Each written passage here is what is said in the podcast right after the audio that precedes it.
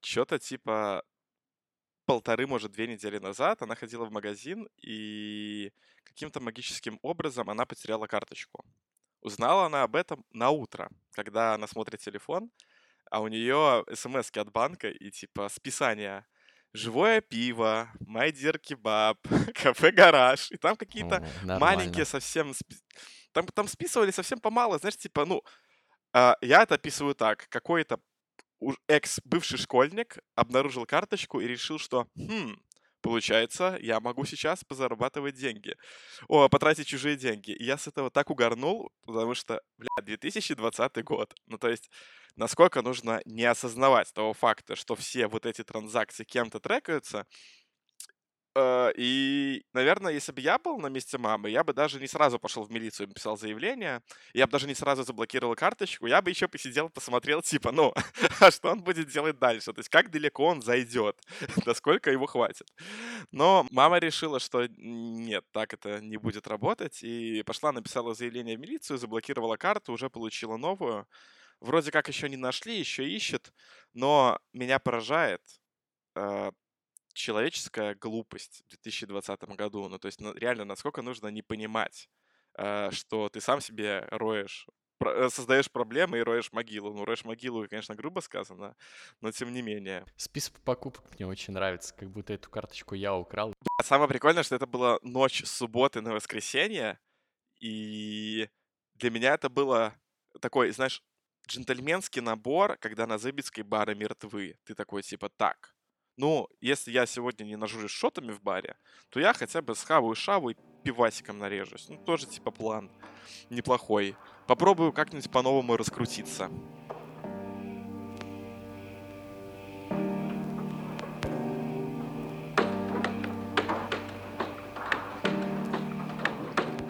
Слушай, э, как дела у нашего подкаста, расскажи. Что изменилось за эту неделю? Вот у кого-кого у нашего подкаста дела идут просто отлично, если не обращать внимания на всякие мелочи. Нас наконец-то опубликовали в нормальных сервисах. Первым, первым подался Apple. Мы сделали нормальную обложку, которая не была сверхчеткой и крутой. Ее сделали, сделали чуть похуже, и они нам сказали, окей, ребята, публикуйтесь, поэтому мы теперь доступны в Apple подкастах. Слушай, я понял. Короче, Apple подкасты, они просто не котируют четких пацанов. Ну, типа, им такие нужны. Хипстеры, смузишные, вот это вот все, а четкость — это не для Apple. Слушай, я вот э, прервемся, да, что такое смузи, как это вообще выглядит? Это типа как а, сок какой-то свежевыжатый или что это вообще? Это как молочный напиток такой, типа. А, это в шейкере там может, могут быть сбитые фрукты. Ну, такой, короче, вот напиточек тягучий. Можно даже, знаешь, что сделать, потому что видно, по мне, по моему ответу уже видно, что я тоже не стартапер, поэтому просто напишем смузи в гугле и посмотрим, что нам Google. Смузи напиток из взбитых фруктов, ягод, овощей со льдом или молочными продуктами. Ну да, в принципе, я почти был близок. Вот, Ты мой личный сорт Алисы. Меняй свой рацион. Окей, так, ладно, э, продолжим по подкасту. Следующими после Apple сдались э, чуваки из Яндекса. Ой, ну там, конечно, было посложнее, чем с Apple. Эта война продолжалась несколько дней. Все уперлось в то, что нам нужно было определиться с музыкой, и когда мы с ней определились, этим занимался Стас. Собственно, расскажи, что за музло мы выбрали. Давайте э, поблагодарим Александра Селецкого, Силю, Catch the Crackle, за то, что он э, подогнал нам композицию из своего последнего альбома. Ну, история в том, что у меня, мне так посчастливилось пообщаться с разными людьми, которые пишут свою музыку, точнее, познакомиться на протяжении всей своей жизни. И вот Силя — это наш человек, который на протяжении многих лет помогал нам с записью различного дерьма, в том числе и во время учебы в университете, всякие треки, подложки, озвучки и так далее. А, и мне понравилось, мне очень реально понравилось первый трек на его альбоме последнем.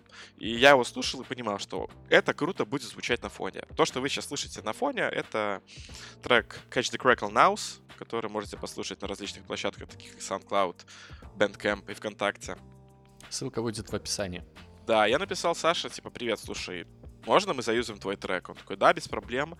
Но Яндекс Музыка не такие простые, нам потребовалось его письменное разрешение, и поэтому нам потребовалось несколько дней, чтобы он смог это сделать, потому что у него были свои дела. Но как только он нам дал, написал от руки разрешение, что он дает право на использование своей композиции на сервисе Яндекс Музыка, и мы им это все переслали, закрутилось, завертелось. Поэтому мы поменяли подложку и в первом выпуске на этот же трек, верно? Да-да-да. Поэтому там теперь немного обновленный файл. Его переслушивать, то будет заметно, что музыка совершенно другая. Но зато мы теперь доступны в других сервисах. И еще мы отправили заявку во ВКонтакте, чтобы нас там опубликовали. И примерно через две недели они вынесут свой вердикт. Понятия не имею, почему так долго они принимают решение. Ну, потому, потому что Яндекс от, отвечал очень оперативно. Буквально ты им э, посылаешь письмо, и через минут 10-15 тебе приходит ответ, и ты такой, окей, хорошо, понятно, что делать дальше. Знаешь, складывается такое впечатление, что у Apple, у них, короче говоря, сидит робот, который просто принимает заявки, и у него есть бинарная такая, типа, там бинарный ответ, типа, обложка четкая, нечеткая. Если четкая, отказ, там, типа, если еще что-то, отказ. Ну, знаешь, типа, они просто по каким-то чекпоинтам этот робот проверяет, соответствует или нет, и дает отмену. В Яндексе еще не научились это все а, автоматизировать, поэтому там сидит человек, все это перепроверяет. А ВКонтакте, ну, типа, у, у них, возможно, на, заявка на наш подкаст, она сначала пересылается на почту России, затем голубям прилетает письмо, они читают наше О, письмо, да. э, берут аудиокассету, прослушивают, ну, примерно так мне почему-то представляется. Да, там, вот там еще где-то итерация, где этот голубь прилетает в монастырь, и монах от руки переписывает содержание подкаста, чтобы можно было дальше это письмо послать. Да, да, да, чувак, все так, это все так. То есть э, им приходит на самом деле транскрипт нашего подкаста, и они же по транскрипту оценивают, стоит ли его публиковать на платформе. Э, после этого мы появимся ВКонтакте не через 2-3, а через 4-5 недель.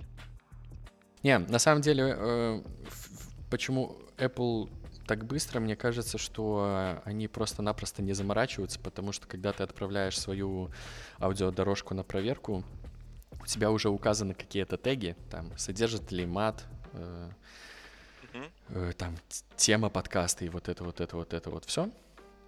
И мне кажется, что у них даже человека нет, который это проверяет, потому что там робот просто чекает, чтобы все было заполнено, подходит ли обложка, и если все окей, они публикуют. Но если там что-то нарушается и что-то не подходит, то они это удалят, если кто-то обратиться с жалобой, как мне кажется. Но это только догадки. Ну, слушай, ну, наверное, да, потому что ну, есть ощущение, что у них, наверное, в офисе Apple, Apple Россия, если есть такой офис. Ну, короче, у них нет просто в русскоязычном сегменте модератора полноценного. И поэтому пока там Дикий Запад в канале, и можно выпускать, что хочешь, как хочешь. Главное, чтобы ты был не очень четким. Су- суть такая, мы доступны почти везде, Подписывайтесь, ставьте лайки.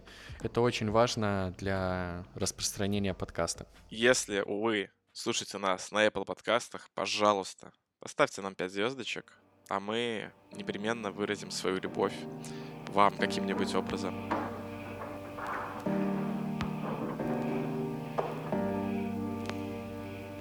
Меня бесит YouTube. Э, в связи с тем, что мы сидим дома и и YouTube стало много, э, самая большая моя проблема с YouTube, что, как говорил, по-моему, Андрей Коняев, вот эти вот алгоритмы ютубовские, которые тебе подпихивают что-то, что ты бы, возможно, хотел посмотреть, написал тупой разработчик. И благодаря этому тупому разработчику сейчас что мне предлагает YouTube? Мне YouTube предлагает «Что было дальше», которое я забросил давным-давно, потому что шоу для меня потеряло свою актуальность и интерес. Он мне предлагает Дудя, которого я забросил выпусков 20 назад, который тоже для меня потерял свою актуальность. А если я посмотрю хотя бы одно видео, какое-нибудь из разряда последняя серия мультика Человек-паук Fox Kids, мои рекомендованные превращаются в 10 самых интересных фактов про Человека-паука. Человек-паук в фильме, какой актер смог его сыграть, и вот это вот все.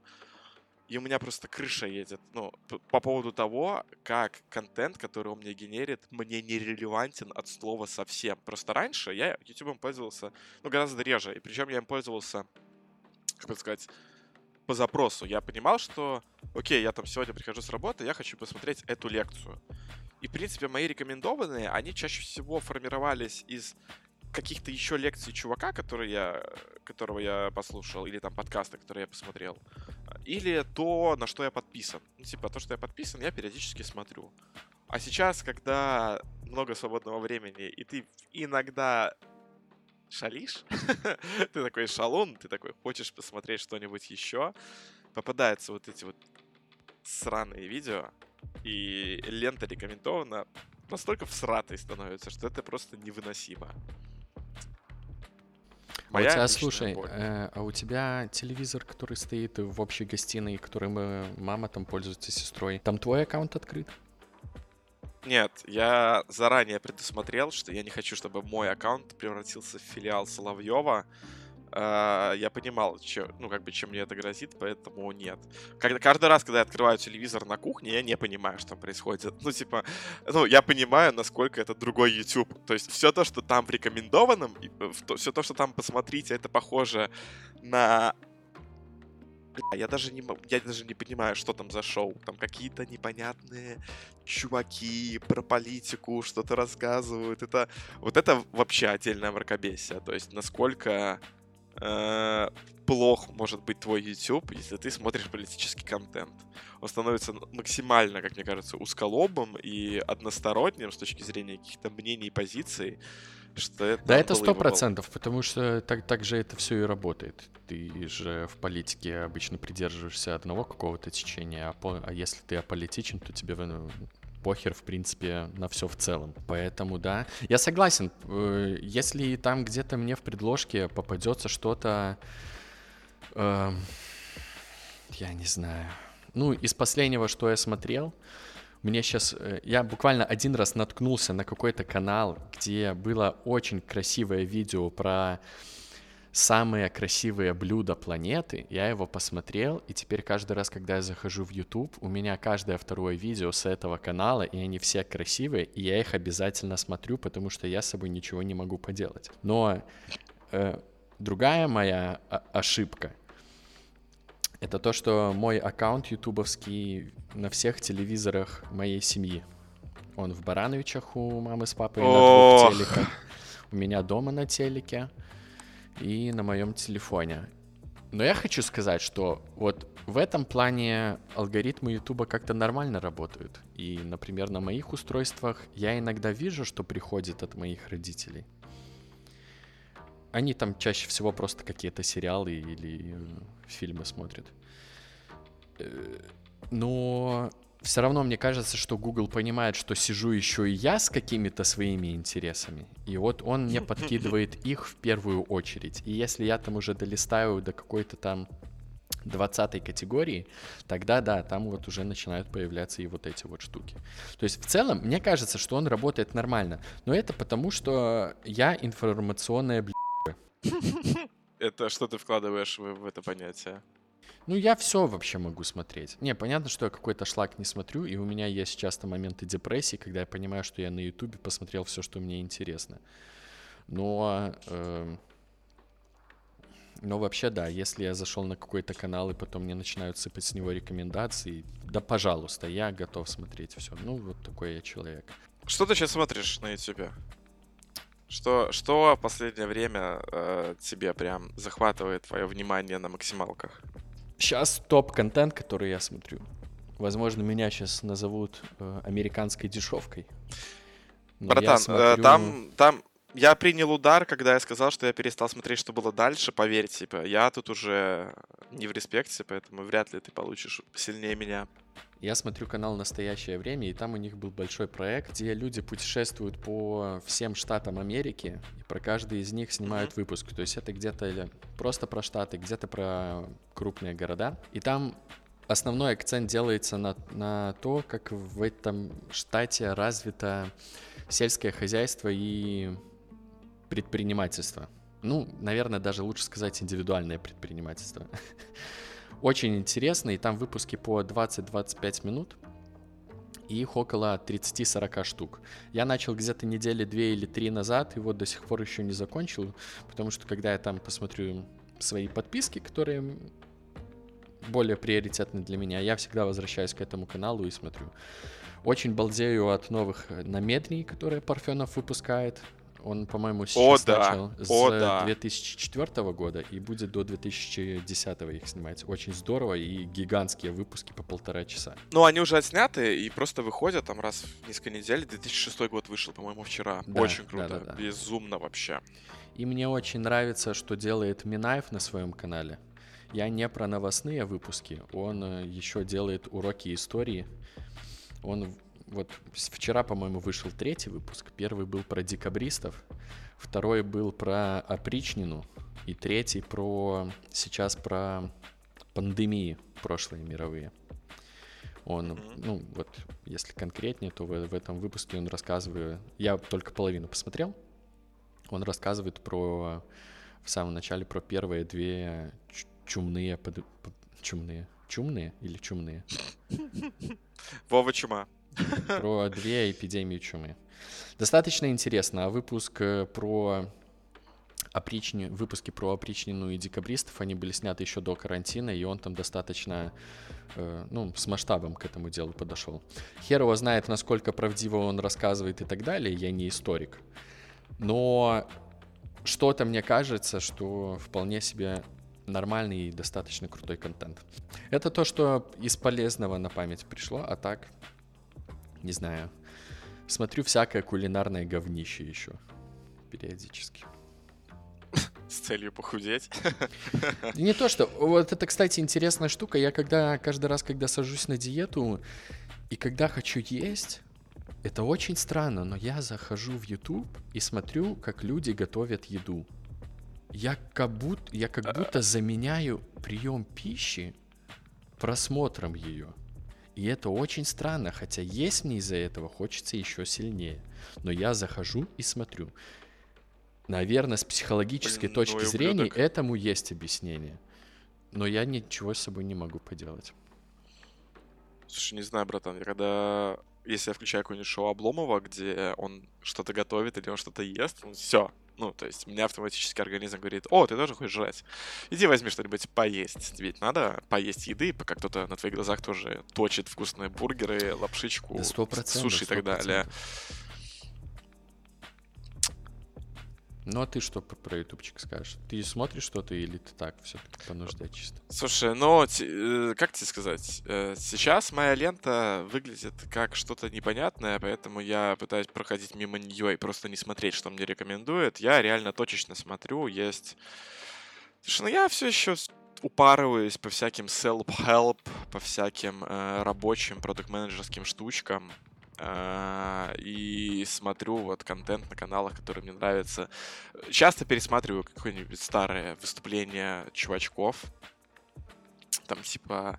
Я в Твиттере недавно постил, э, после того, как Дути решил расхайпать всю эту IT-движуху, э, я постил ссылки на интересных людей, за которыми я слежу. Это есть такой Дима Мацкевич, э, он рассказывает про brain science и как устроен наш мозг, и почему мы все зомби, и почему мы принимаем 95% решений в режиме зомби. Очень интересные такие лекции.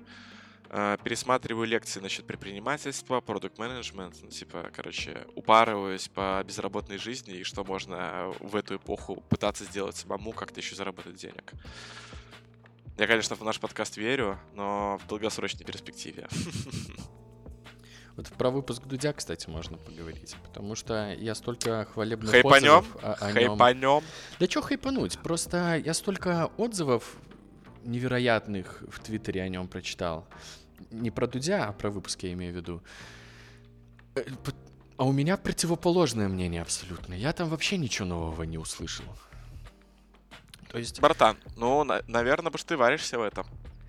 эм, я базара нет, я в этом согласен. Просто э, там создается такое впечатление, что если ты поедешь в долину, то у тебя все сложится просто потрясающе. И другой момент, который меня очень сильно поддел, помнишь, я не помню, как зовут этого парня, который маскарад сделал, и он потом еще свое приложение для сна показывал. Не Евгений. Евгений, не Евгений. Наверное, я не помню. У них постоянно там звучал посыл про то, что э, мы, ну, бабки, это вот, мы здесь идея, мы хотим изменить мир к лучшему. Ну, ты понимаешь, о чем я, да? Угу. Я зашел посмотреть это приложение для сна э, в App Store. Я долистал для, до пункта, где указаны все в, в, внутри, как-то, блин, in-app purchase, как это на русском? Внутриигровые покупки, а, наверное, Покупки, да, да, да. Я посмотрел, какие там внутриигровые покупки, и, ну что сказать, для человека, который хочет изменить мир, и бабки это не важно, э, распространять игру, ну как игру, приложение за подписку 8 долларов в, ме... Ой, в неделю, это просто потрясающе. Я просто в ахере, если честно. Вот чем он отличается от других братанов с нашего белорусского рынка, которые занимаются, да, да, даже не с белорусского рынка, тысячи компаний по всему миру этим занимаются вот таким вот э, подписочными сервисами. Просто когда он об этом еще базарит с посылом «мы меняем мир к лучшему» и вот это все, ну этот чувак сразу в минус пошел. Вот что я хотел Слушай, сказать. А...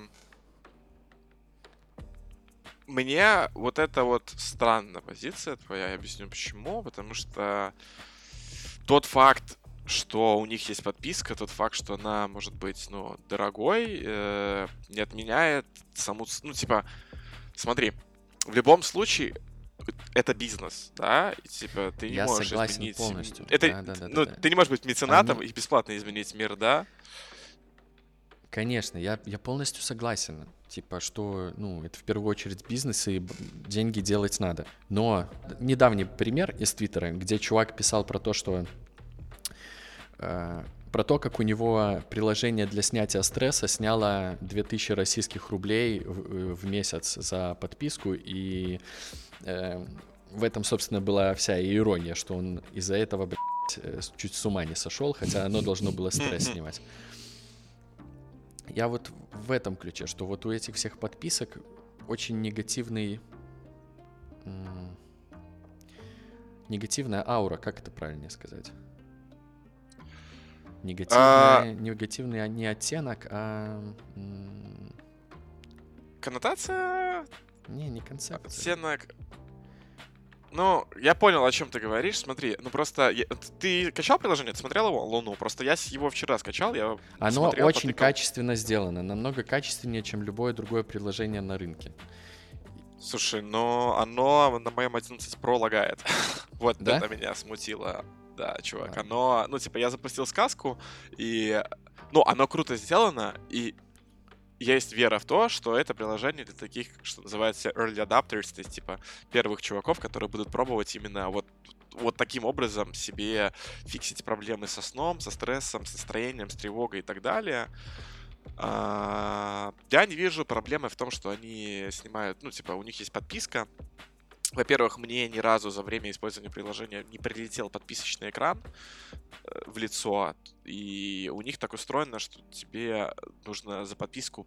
Ты за подписку по факту открываешь больше контента. У тебя есть ну, какой-то да, базовый везде, контент, да. который ты... Да. Поэтому, ну, типа, там нет истории про то, что тебя сразу же забили, у тебя там сразу же нужно данные карты вводить. А, ну, это хороший продукт, в котором тебе предлагают его попробовать, если ты видишь в нем ценность, а, ну, ты за него заплатишь. Если ты не видишь в нем ценности, ты за него не заплатишь. И на тему того, что, ну, они хотят изменить мир, но при этом вот у них есть подписка, они там, типа, вроде как какие-то деньги зарабатывают. Ну, это нормальная история, это бизнес. Ну, тебе нужно же на какие-то деньги содержать программистов, сервера, инвесторы и вот это вот все, и строить бизнес дальше. Базара ну, нет, я это все понимаю, принимаю, я же в похожей теме работаю. Да как в похожей, в почти такой же. Да, да в такой же. Я про то, что... Ладно, начну сначала. Вот эта вся подписочная модель, изначально она же работала по принципу скама, когда из тебя выманивали бабки. Да. И сейчас у всей вот этой вот подписочной штуки по принципу 7,99 в неделю очень херовая... Э... Господи, да я забыл это слово. Как вот говорят, когда э, нету пред... предрасположенности к чему-то. Господи, Стас. Почему ты не знаешь Придется этого слова? Вырезать. Придется, придется много вырезать из этого подкаста. Тебе придется много монтировать. А, когда нет...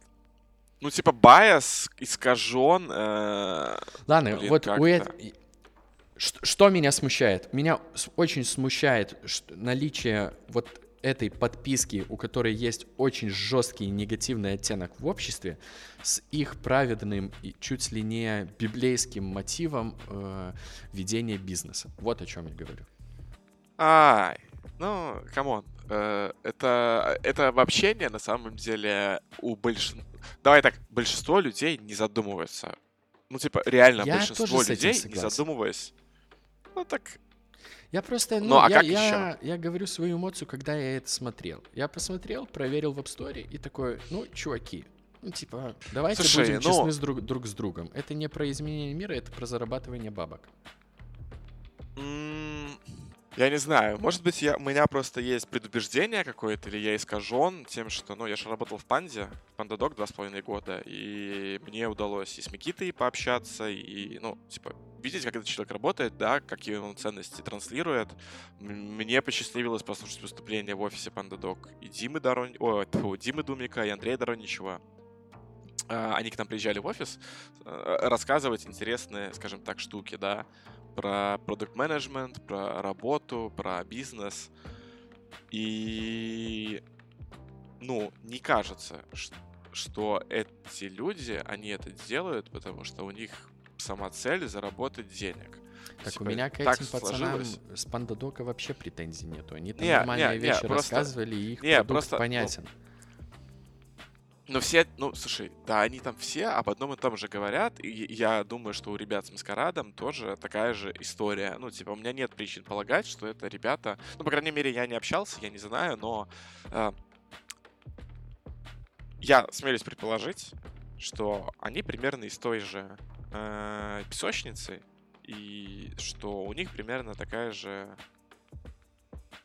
Такая же история про то, что деньги не самоцель, а они хотят сделать что-то крутое. И они видят вот эту проблему того, что современные технологии, они за счет того, что люди очень много пялятся в экран на протяжении всего дня, потом пялятся в экран на протяжении вечера, когда смотрят любимый сериальчик, играют в игры, ставят твиттер и так далее. Перед сном, когда они остаются наедине с собой, ну, типа, люди стали очень мало находиться наедине с самим собой. А у них крышак едет, и начинается вот эта тревога, начинаются вот эти э, объективно компульсивное расстройство, всякие тревожные мысли, вот это вот все. И, ну, они, наверное, думают, что вот такая вот история, которую они замутили, может помочь. Я... Это гипотеза. Ну, типа, это мое предположение на тему того, почему так. Но я вчера попробовал это приложение для того, чтобы заснуть, и я его вырубил, типа, на там второй минуте тыкния, потому что... Ну, мне лично оно вообще никак не помогло со сном. Мне гораздо лучше помогает какой-нибудь Headspace. У Headspace есть такая тема, это приложение для медитации. У них есть тема как слипкасты. Это когда тебе... Например, ситуация, э, ночная вот это вот Midnight Laundry, это прачечная ночная, как в Америке, знаешь, эти прачечные, куда люди приходят, mm-hmm. да, просто да стирать свои шмотки. И вот, вот типа такая локация, звук стиральной машины, такой ненавязчивый. И тебе э, рассказчик рассказывает историю какую-то, там, например, что в этой прачечной происходит. Там, какие люди приходят, чем они занимаются. И вот эта вот комбинация звука, окружения и звука, который тебя э, вводит какой-то ритм успокаивающий, и нарратив, история, в которой ты начинаешь представлять вот это все происходящее вокруг, и ты не даешь своим мыслям очень сильно сбивать эту историю, мне помогает заснуть гораздо лучше, чем, блин, тыканье в попытке разукрасить непонятно что. Более того, это игра, а самое важное в любой чаще всего очень важно в играх то, чтобы у игрока была свобода. А когда у меня нет свободы начинать раскрашивать, ну, это раскраска по факту, а когда у меня нет свободы начать раскрашивать, как я хочу, а меня заставляют раскрашивать так, как они хотят, меня это выбесило моментально, я такой, нет, я с этой херью, я точно не, не засну, и никак мне это не поможет. Но выпуск Дудя крутой. У меня его вчера посмотрела, я скормил его маме сестрой, и они сказали, что это один из лучших его выпусков они благодаря ему гораздо лучше поняли первые два сезона Кремниевой долины, которые они там посмотрели. Теперь они хотят досмотреть. А я для себя ничего нового не открыл, я лишь рад, что это, ну, что он вышел, ну, я типа, я... Я еще когда в Панде работал, я слышал от кого-то слухи, что вот Микита участвовал в выпуске у Дудя, и я думал, интересно, когда он выйдет, вышел он... На удивление, он вышел вовремя, но меня смешит немного то, как люди на него отреагировали из разряда то, что вот, сейчас люди посмотрят, решат, что надо ехать в Стэнфорд. Все красивые девочки решат, что нужно ехать в Сан-Фран, потому что там нет красивых девочек. Да сто процентов. А, все программисты решат, что надо ехать туда, потому что там атмосфера. Да типа, есть одна простая херня. Вот одна простая херня. Это то, что когда ты куда-то перемещаешься, ты в это место везешь себя туда же. И большая проблема в том, что если твой внутренний мир не соответствует тому контексту, который там есть, тем ценностям, которые там транслируются, тебе никакое изменение окружающей среды не поможет. Тебе нужно сначала измениться внутри себя. А у нас большинство людей, они внутренне про заработок, про быстрые как, какие-то халтурки, про, как бы я пошутил сейчас, онлайн-займы и простой способ поднять деньги, да? Вот, вот так примерно продать, тот чувак и думал, когда сделать. приложение вот про сон это пилил. Я на сто процентов уверен. Бро, не, я на уверен, 100%. Я, даже, Но... я даже знаю, как у них планерка проходила. Это было собрание, типа, так, чуваки, что там сейчас на рынке популярно, что делают пацаны, так, вот есть много приложений для сна, сможем ли мы сделать лучше, да, отлично. Мы же сможем туда запихнуть подписку, да, все делаем. Вот, вот как это и было. Вот именно Инфа поэтому сотка. нет, потому что если Бро, если бы они шли зарабатывать деньги, они бы делали по обкатанной схеме с маскарадом. А схема заключается в том, что ты смотришь на технологию или ты смотришь на какую-то штуку, которая в скором времени э, взлетит, или ее в скором времени можно куда-то пропихнуть.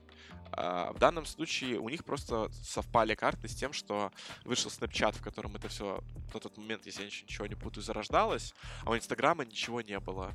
И ставка ну, по-моему, даже в выпуске об этом говорилось. Ставка была просто на то, что это кому-то потребуется. Ну, какой-то крупной платформе это потребуется, и они просто сделали вот крутую технологию. Нет, по-моему, да. там такого посыла вот. не было.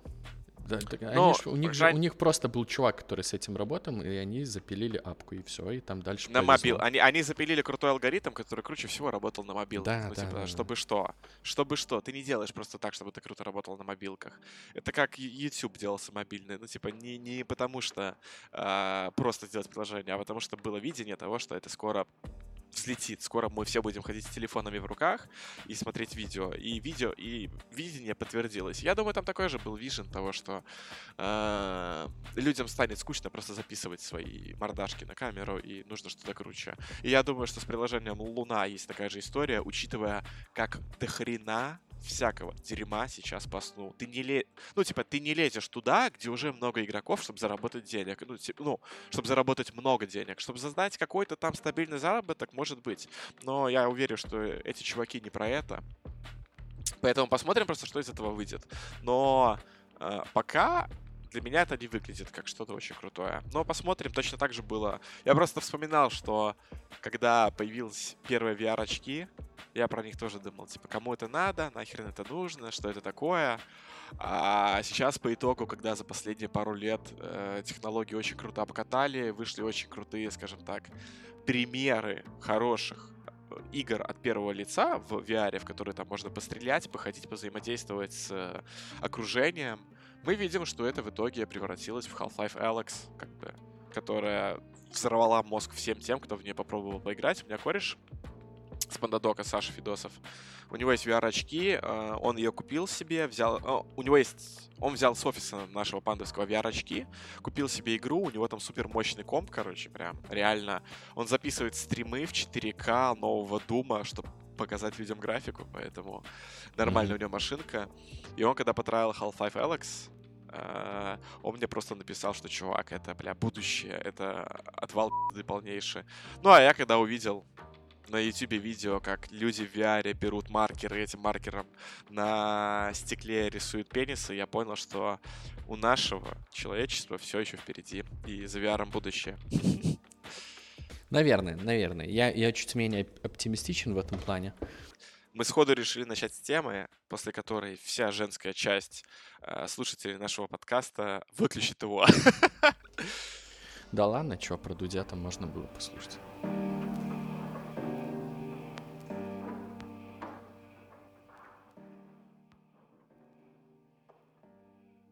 Я думал, что бы такого полезного можно было бы рассказать. И э, в условиях самоизоляции не нашел ничего лучше, как прикинуть, э, такой, ну не знаю, как небольшой гайд для людей, которые хотят завести домашних животных или домашнее животное. Получается, наш выпуск будет называться «Как дела с котами», да? Ну, слегка, слегка, да. У меня живет два кота, точнее кот и кошка. Они живут у меня уже полтора года, почти два. Им в августе два года исполняется. И сегодня я попытался посчитать, во сколько обходится мне их содержание. Но чтобы было интересно, я решил посчитать, сколько стоит один день содержания домашнего животного. Что я считал? Я считал корм. Я их кормлю два раза в день с утра сухим кормом. На ночь я им даю влажный корм. И я посчитал наполнитель. Я не считал медрасходы, потому что это очень опционально. Это, безусловно, нужно делать. Все прививки, стерилизация, кастрация, но это все очень плавающие цифры и зависит от э, клиники, скидок и так далее. Я посчитал именно то, что нужно будет покупать, ну, условно говоря, каждый день. Так вот, что у меня вышло?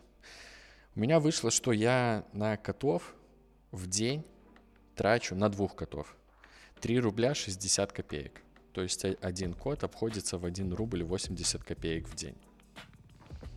И это достаточно интересная инфа. Например, когда я заводил домашних животных, я об этом не задумывался, и, возможно, первое время было как-то непривычно справиться с дополнительной графой расходов.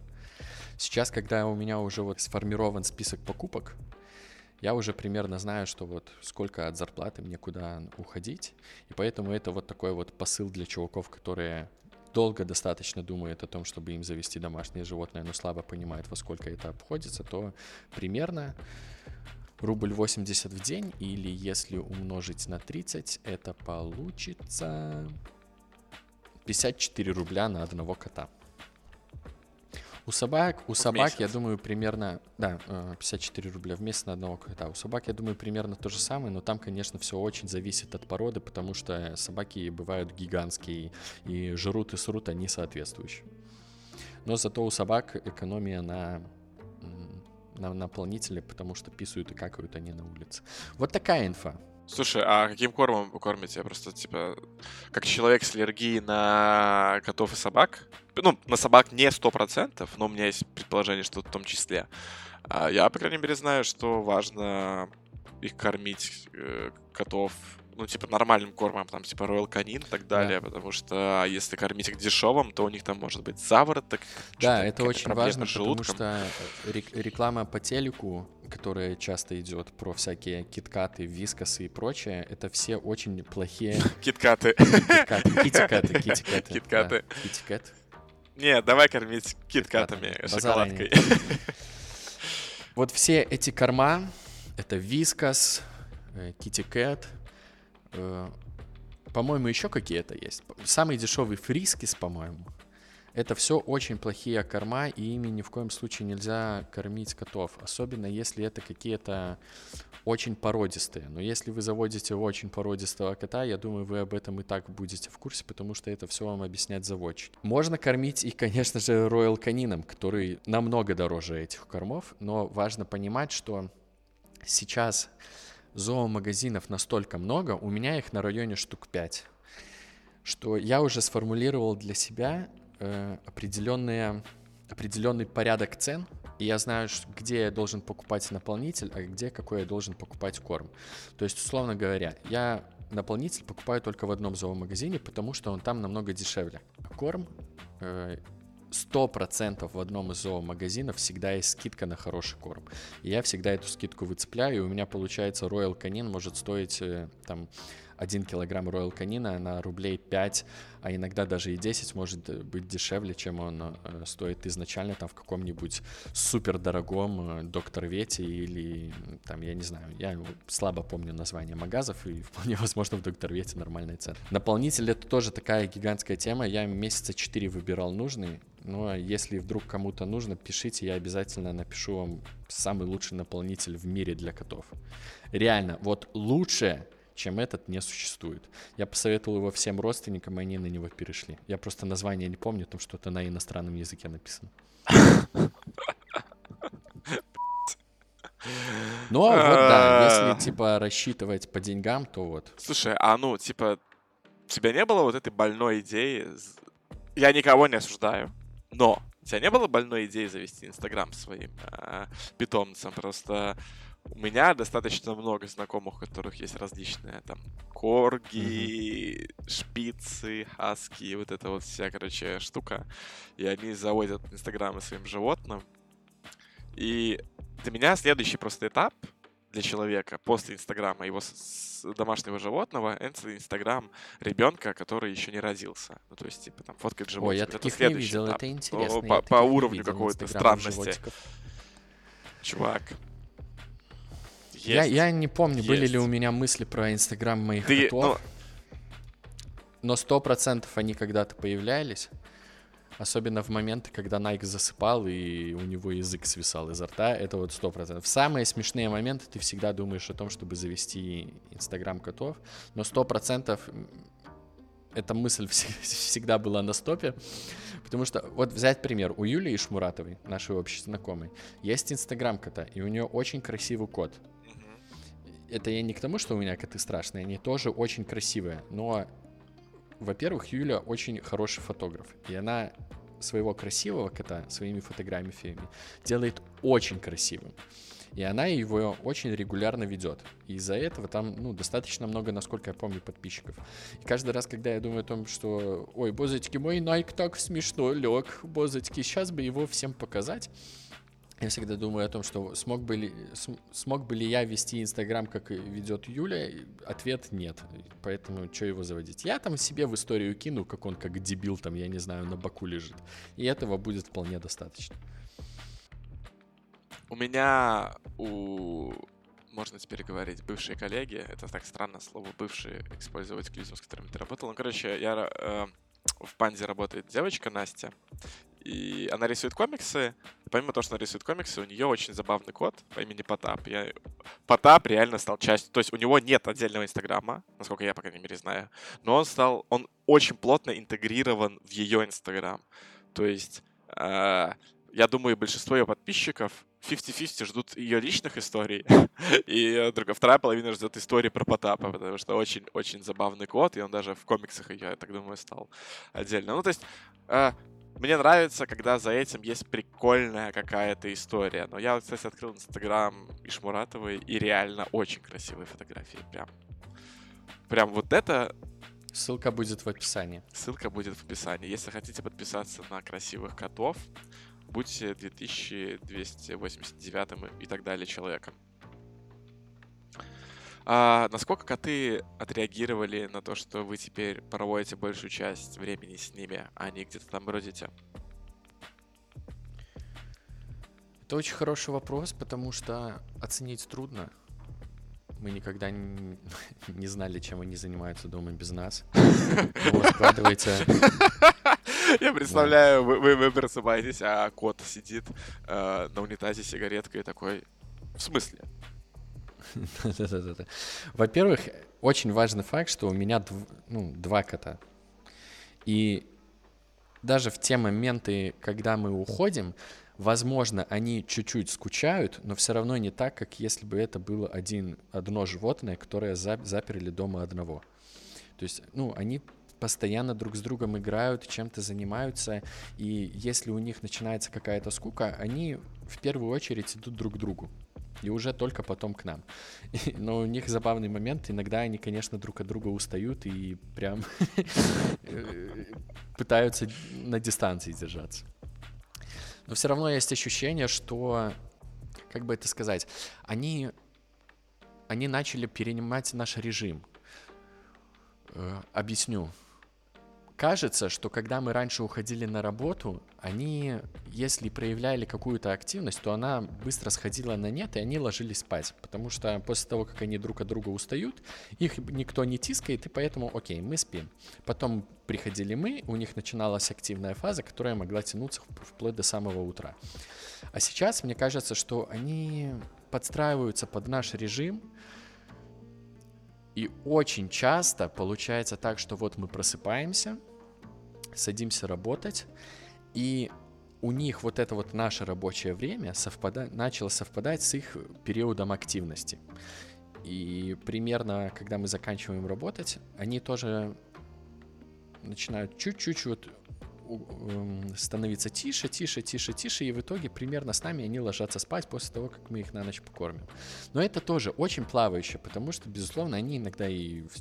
Они очень часто спят в течение дня, но все равно кажется, что активности побольше стало, даже если сравнивать с выходными, которые были до карантина. Но, опять-таки, времени для наблюдения было пока мало, чтобы делать конкретные выводы. Блин, я не знаю. Плюс я, повтор... Плюс я повторюсь, у меня два кота, которым в любом случае не так грустно, как одному. Если бы у меня были домашние животные, наверное, бы я упоролся и поставил дома камеру, чтобы следить за тем, чем они занимаются, потому что я уверен, а, я бы превратил своих животных в генераторы контента для меня, для социальных сетей, чтобы потом можно было постить на всякие тиктоки, инстаграмы, твиттеры и так далее. Больной я ублюдок. Мысли о камере, мысли о том, что нужно сделать камеру дома, когда ты уходишь на работу, вот э, были намного чаще, чем завести инстаграм. Но это были расходы из разряда «Ай, без этого можно вполне себе жить».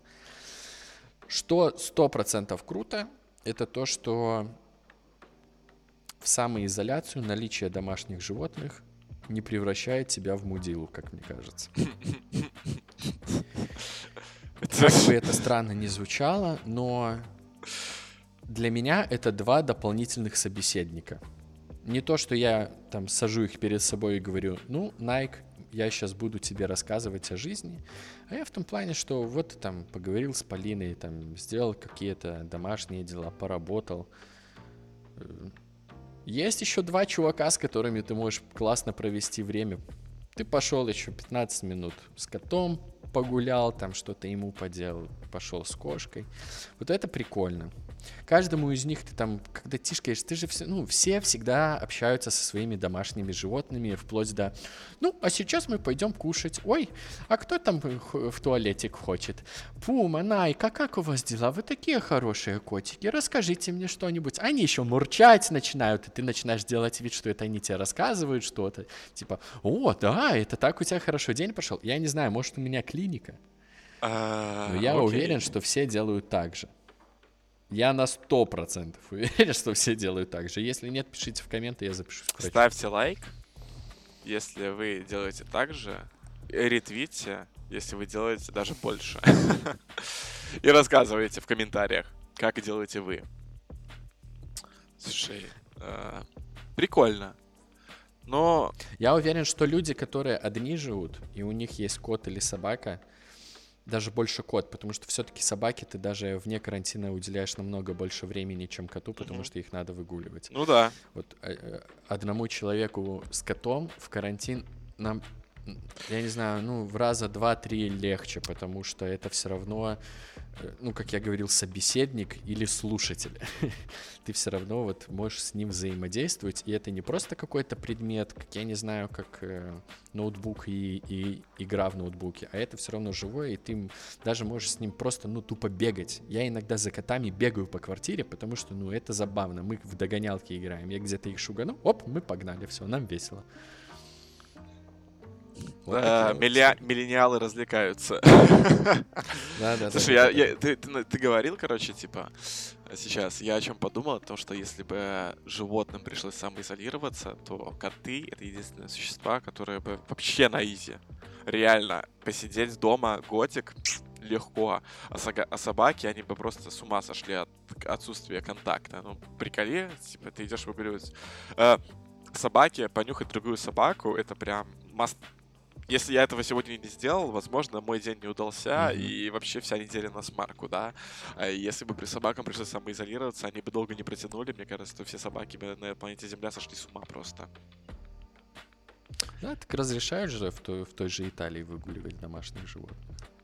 Поэтому... Да, и люди делают лайфхаки и берут игрушки собак, чтобы с ними гулять. Это, конечно, максимально забавно. Или отдают в аренду своих собак соседям, чтобы они тоже могли погулять. Такое тоже есть, да. Собака as a service. Блин, вот это идея для бизнеса. Ля, как люди зарабатывают, конечно, в 2020 году. Э, невероятно уникальные способы поднять бабла, чтобы стали другими дела. Да, да, да. Чтоб, ну, чтоб еще пояснить момент, я типа, ну, не супер э, радикальный кошатник, я очень люблю собак. Но когда мы заводили домашних животных, мы понимали, что у нас нет ни сил, ни времени, чтобы, ну, которое мы можем уделять собаке, чтобы ее выгуливать. Э, ей намного больше активности надо, поэтому мы завели котов. Ну, а котов я люблю очень сильно. В шкале от 1 до 10, Поэтому насколько сильно так. ты любишь котов? На десяточку. Собак на девятку, ну, я уверен, если бы у меня была и собака, я бы ее тоже на десятку любил. Я, я бы завел всех животных мира, если бы у меня была такая возможность. Отвечаю, я бы изменил описание в Инстаграме на «счастливый папочка всех животных» и никогда не появлялся онлайн. Это сто процентов. Но э, я надеюсь, что я не превращусь в человека, которым через 50 лет напишет, как э, 70-летний затворник закрылся в квартире на Пушкинской 48 животными. Но я не исключаю такого момента, что со мной он может да, произойти. Да, да, Через 50 лет мы будем записывать да. подкаст, ага, ты скажешь, Стас, нет времени объяснять, у меня тут 50 котов, все пока. Да, нет времени. 8 из них рожают. Ужас какой.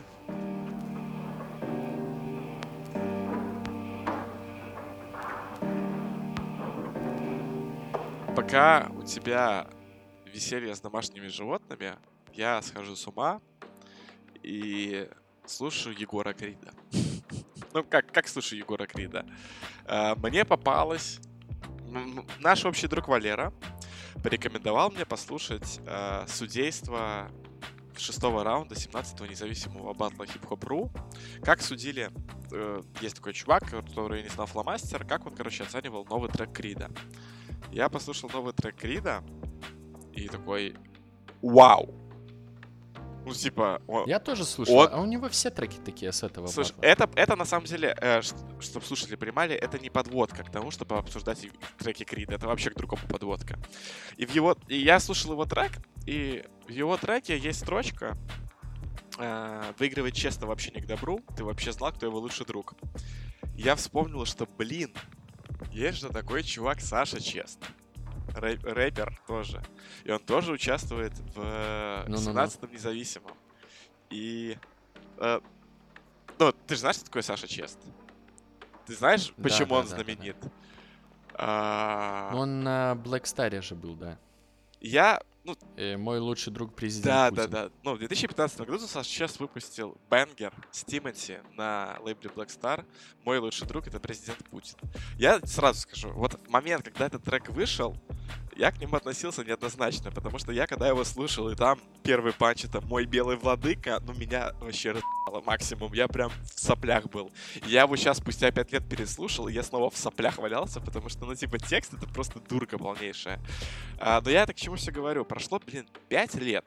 Ну, за пять лет он уже не на Блэкстаре, он уже пишет другую музыку, и карьера у него, судя по всему, из-за этого трека немножко не сложилась. Но, блядь, ему люди все еще предъявляют за этот трек. И более того, его рэперы панчат все еще за это. Ему под всеми видео, которые я нашел на YouTube, мне стало реально искренне интересно, чем чувак занимается, потому что когда вышел этот трек, мне казалось, что, наверное, он может что-то делать прикольное. Мне понравился там его голос, как он, короче, читает и так далее. И я тебе клянусь, под каждым абсолютно треком ему писали о том, что э, что-то из разряда э, типа, Саша есть честь, э, у Саши есть честь, но чести нету в Саше, что-то такое. Я думал, блядь, реально. 2020 год, он выпускает новый трек на 17 независимый, вообще там кого-то, короче, дисит, что-то о чем-то читает, а люди все равно в комментах ему предъявляют за этот трек. Я это все к чему? Вот и самая большая проблема всех звезд в наше время заключается в том, что абсолютно каждое сказанное ими слово оно зависает во времени, и людям абсолютно насрать, э, что человек по истечению какого-то промежутка времени может очень сильно измениться. Ну, типа, на своем примере я знаю, что если бы я сейчас встретился с собой, но только на 5 лет младше, мы бы, наверное, подрались, как минимум. Бы сначала друг друга э, а потом бы мы подрались. Я думаю, такой бы был расклад, потому что мы вообще не поняли друг друга. И вот то же самое, ну, типа, все артисты это простые чуваки. Ну, типа, сколько там, вот даже интересно, Саша Чест, сколько ему лет? Ну, лет 35 ему, наверное, не знаю. Ну, 30. Он 87-го года, ему 32 года, ему тогда было 27 лет, как мне сейчас. В 27 лет тебе приходит Тимати и говорит, Саня, мы сейчас с тобой запишем один трек, но ты заработаешь денег, чтобы ты мог заниматься творчеством. Ну, предположим... А ты не знаешь настоящее? Ну, э, там же не так все было. Я не знаю Это настоящую историю. изначально пе песня Саши Честы, и к нему пришел Тимати и сказал, братан, вот у тебя есть песня про лучшего друга Путина, можно я э, влечу с куплетом, и мы запишем получше версию этого трека? И он сказал, да, окей, у меня же есть песня про Путина. То есть это трек изначально его был. Слушай, ну, мне просто кажется, что даже если ты его изначальный трек, тогда, возможно, к нему пришел кто-то из Госдумы и сказал, Саня, ты вот рэп читаешь, вот сделай нам рэп, рэп для молодежи, а мы тебе завалим бабла, и ты сможешь нормально писать, заниматься там творчеством и так далее. Ну, неважно, как это было, мой поинт, он про то, что а, поступки, которые совершают звезды и люди, ну, медийные, да, которые имеют какой-то там, как как-то возникают, да, там, исполнители, актеры, артисты, ведущие и так далее, если они хоть раз облажаются, их жизнь, она все, ей, ей каранты. Вон, давай не будем далеко ходить, вспомним недавнюю великолепную Региночку Тодоренко. Я так обращусь, потому что э, фраза «А почему ты задумалась о том, что муж тебя бьет, а что ты сделала для того, чтобы он тебя не бил?» Это... Ты великолепный fail. Ну, типа, настолько зафейлиться, это, конечно, нужно, нужно постараться, чтобы так зафейлиться. Но меня в этой истории расстраивает два момента. Это то, что, ну, бля, очевидно, что ее карьере жопа на неопределенное количество времени но люди не остановятся. Ну, типа, лю- люди же будут... Ну, то есть она, и на, ну, я уверен, она изменится по, по истечению какого-то времени, но люди же, не остановятся. Ну, типа, пройдет 15 лет, а ей все еще будут за это предъявлять. И я вот к тому, что когда заканчивается то время для медийных людей, когда вот эти вот моменты прошлого, да, они стираются. Мы не говорим про то, чтобы трахать детей и насиловать женщин. Это никогда не стирается, это остается с человеком навсегда.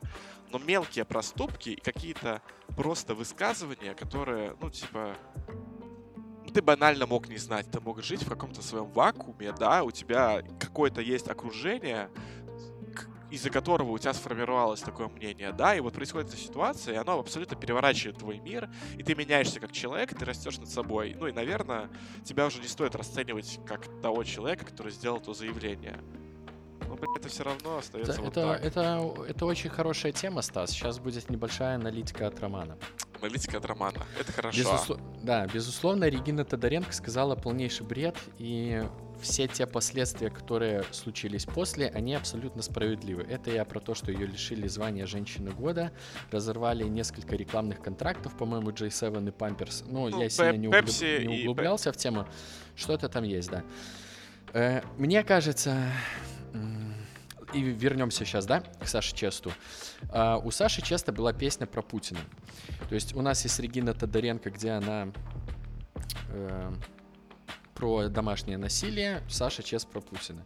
Мне кажется, что uh, Регина Тодоренко вернется на уровень дохода, который был у нее месяц назад, примерно через год, а упоминать ей в комментариях про то, что она сейчас сказанула, ну, перестанут, я думаю, через столько же. Не Потому факт. что... Не факт. Абсолютно не факт. Я, я же говорю, это аналитика от Романа, я чисто так предполагаю. Почему я так думаю? Потому что информационное поле у домашнего насилия, оно очень маленькое по сравнению с тем, как за***л Владимир Путин у, в конкретном случае Саши Честа, и там это только сильнее нарастает, и ему поэтому все время так предполагают. И то, что у домашнего насилия вот это информационное поле сравнимо меньше, абсолютно несправедливо. Но факт есть факт, поэтому я думаю, что э, ну, ты понимаешь, о чем я говорю. Знаешь, да? чего я ржу? Я думаю, Знаешь, что... чего я ржу? Я просто а. представил себе, ну, типа, информационное поле как нечто живое, да, и такое есть маленькое, знаешь, типа, кружочек написано домашнее насилие, и большой кружочек такой вздутый Путин, да, типа, ну реально. Да, Просто да, да, круг, да, у него да, да. круглые щеки, и он такой смотрит на этот кружочек и такой, типа, сорян, не я это выбрал, реально, я этого не хотел. Э, Кошмар какой. Вот. И в этой еще, вот в тему этой ситуации можно вспомнить, как год или полтора, или даже два назад э, Джеймса Ганна лишили режиссерского поста Стражи Галактики 3 из-за того, что в Твиттере нашли шутки десятилетней давности с оттенком расизма. Они нашли, лишили его режиссерского поста и, по-моему, через полгода вернули его обратно. То есть, видишь, да, здесь момент от того, чтобы лишить человека работы и вернуть его обратно, занял полгода. То есть вот момент прощения для российских шуток, оно вот занимает такой вот Слушай, я немножко, я времени. немножко Поэтому другом. я предполагаю, что с Региной будет вот, вот по очень похожей Я, схеме. я понимаю, я, я понял, о чем ты. Ты имеешь в виду про то, как э, не общество, а то, как, условно говоря, через сколько человек обратно встанет на рельсы в том деле, которым он занимается. Я немножко про другое, я именно про типа общество, да, ну то есть типа приколи, насколько Так, так я тоже про общество. Ну, ей перестанут Чувак, я уверен, через я год. уверен, что Джеймсу Ганну все еще так предъявляют. Можно даже пойти в Твиттер и посмотреть. Ну, типа, людям не пристают это предъявлять никогда. Я уверен, что если какой-нибудь актер р- сериала по телеканалу «Россия-2», который снимается в великолепном многосерийном шоу э, «Сестра залетела от брата 13», или как они там называются, если он напишет какой-то глупый твит или сделает какое-то вот такое высказывание, ему это не простят никогда. Даже вот такому маленькому чуваку. Ему это будут вспоминать, и ему придется удалиться из всех соцсетей и никогда в них не возвращаться. И мне кажется, ну, типа, знает, это знает. так неправильно. Ну, типа, мне кажется, просто что это так неправильно, ну, типа, судить человека по поступкам, которые он совершил когда-то. Ну, типа, понятно, да, ну, то есть сейчас он это сделал.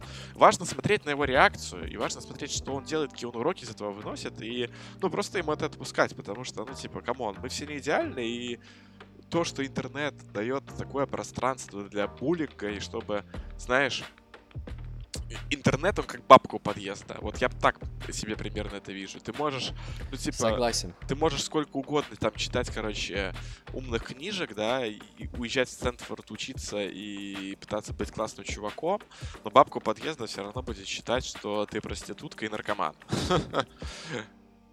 Хотя последний раз ты кололся пять лет назад. Грустная тема такая. Грустная тема, согласен. Дорогие друзья, подписывайтесь на наш подкаст в Apple подкастах, Яндекс Музыки и во всех доступных площадках, включая SoundCloud. Мы доступны в соцсетях Telegram, ВКонтакте по соответствующему названию, как дела. Сидите дома по возможности. Желаю вам здоровья, а тому, кто болеет, скорейшего выздоровления. Получается, ты хочешь сказать, что дела у тебя нормально. У меня дела нормально. Ну и у меня дела супер, Рома. Давай, до связи. До следующей недели. Обнимаю. Муа.